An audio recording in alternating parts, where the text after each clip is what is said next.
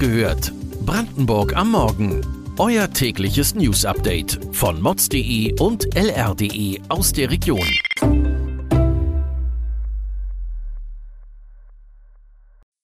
Guten Morgen an diesem 18. Juli. Neue Bauernproteste liegen in der Luft. Wie die Ostsee Tesla mit Wasser versorgen könnte. Eine Stadt in der Lausitz stellt sich auf Energiesparen ein. Das und mehr erfahrt ihr heute bei Wach gehört, Brandenburgs Morgen-Podcast von mods.de und lr.de. Die Europäische Union tötet Bauern, das werfen Landwirte aus den Niederlanden aktuell der europäischen und deutschen Agrarpolitik vor. Sie protestieren seit Tagen öffentlich. Bei den Demonstrationen musste die Polizei schon einschreiten dabei seien Schüsse gefallen. Der Grund für die Proteste sind neue Umweltauflagen, die das Ende von landwirtschaftlichen Betrieben bedeuten könnte. In Brandenburg haben die Landwirte viel Verständnis für die Proteste. Der Präsident des Landesbauernverbands bezeichnet die neue europäische Agrarpolitik als massiven Eingriff in die Produktionsverfahren. Es brauche klare Rahmenbedingungen der Bundes- und Landespolitik. Geschehe dies nicht, könne es in Brandenburg zu ähnlichen Protesten wie in den Niederlanden kommen. Das bestätigte auch der Vorsitzende des Kreisbauernverbandes in Elbe-Elster. Die EU möchte unter anderem den Einsatz von stickstoffhaltigem Dünger verringern. Das Mittel belaste als Nitratböden und Grundwasser. Die Regelung würde die Ernteerträge der Betriebe erheblich senken. Kommen wir zu einem anderen Konflikt zwischen Umwelt und Produktion. Die Tesla-Ansiedlung in Grünheide hat das Thema Wassermangel in Brandenburg prominent gemacht. Die Fabrik mit ihrem Durst nach jährlich 1,4 Millionen Kubikmeter Wasser ist vielen ein Dorn im Auge. Nun gibt es eine kuriose Idee, um die Grundwasserreserven zu schonen, und zwar entsalztes Wasser aus der Ostsee. Dies sei sogar günstig, da im Vergleich zur Nordsee weniger Salz enthalten sei. Der Leiter eines Duisburger Instituts für Entsalzung schätzt, eine große Anlage an der Ostsee könnte den Jahresverbrauch von Tesla an einem Tag liefern.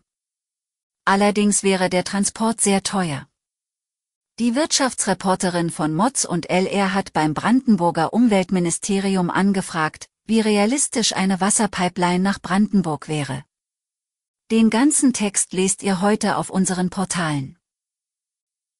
Brandenburgs Sozialministerin Ursula Nonnemacher von den Grünen startet heute in Eberswalde ihre Pflege vor Ort Tour. Vor eineinhalb Jahren hat das Ministerium den Pakt für Pflege unterschrieben.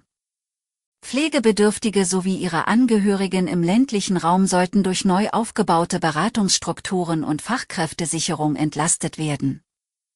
Inwieweit dies erreicht wurde, will die Politikerin jetzt herausfinden.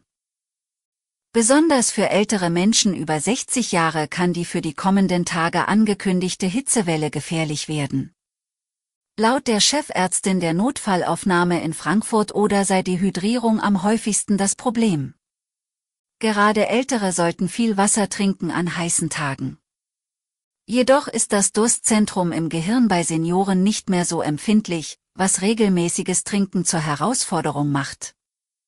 Wer also Probleme damit hat, ausreichend Wasser zu trinken, sollte sich in den kommenden Tagen unbedingt Erinnerungen daran einrichten, um gut durch die Hitze zu kommen. Noch immer wird die Gaspipeline Nord Stream 1 gewartet. Derweil sind die Bundesbürger angehalten, Energie zu sparen, um für den Winter vorzusorgen. Die Stadt Guben in der Lausitz macht sich derzeit Gedanken, wo es noch Sparpotenziale gibt. Dazu wurde eine Arbeitsgruppe ins Leben gerufen. Sie hat einen Maßnahmenkatalog erstellt. Dieser sieht die weitere Umrüstung der Innen- und Außenbeleuchtung auf LED-Lampen vor. Auch soll der Betrieb individueller mobiler Elektroheizgeräte in städtischen Einrichtungen untersagt werden. Die Bundesaußenministerin Annalena Baerbock wird am Mittwoch in den Landkreis Märkisch-Oderland reisen und unter anderem das ABC-Abwehrregiment der Bundeswehr in Strausberg besuchen. In benachbarten Neuenhagen soll es um den Schutz der kritischen Infrastruktur gehen. Die Ministerin ist derzeit auf Deutschlandreise, die der Erstellung einer Sicherheitsstrategie dient. Weitere Details und Hintergründe zu den heutigen Nachrichten lest ihr auf mods.de und lr.de. Wir versorgen euch jeden Tag mit frischen Informationen aus der Region. Am Dienstagmorgen hört ihr die nächste Folge Wach gehört, Brandenburg am Morgen. Kommt gut in den Tag.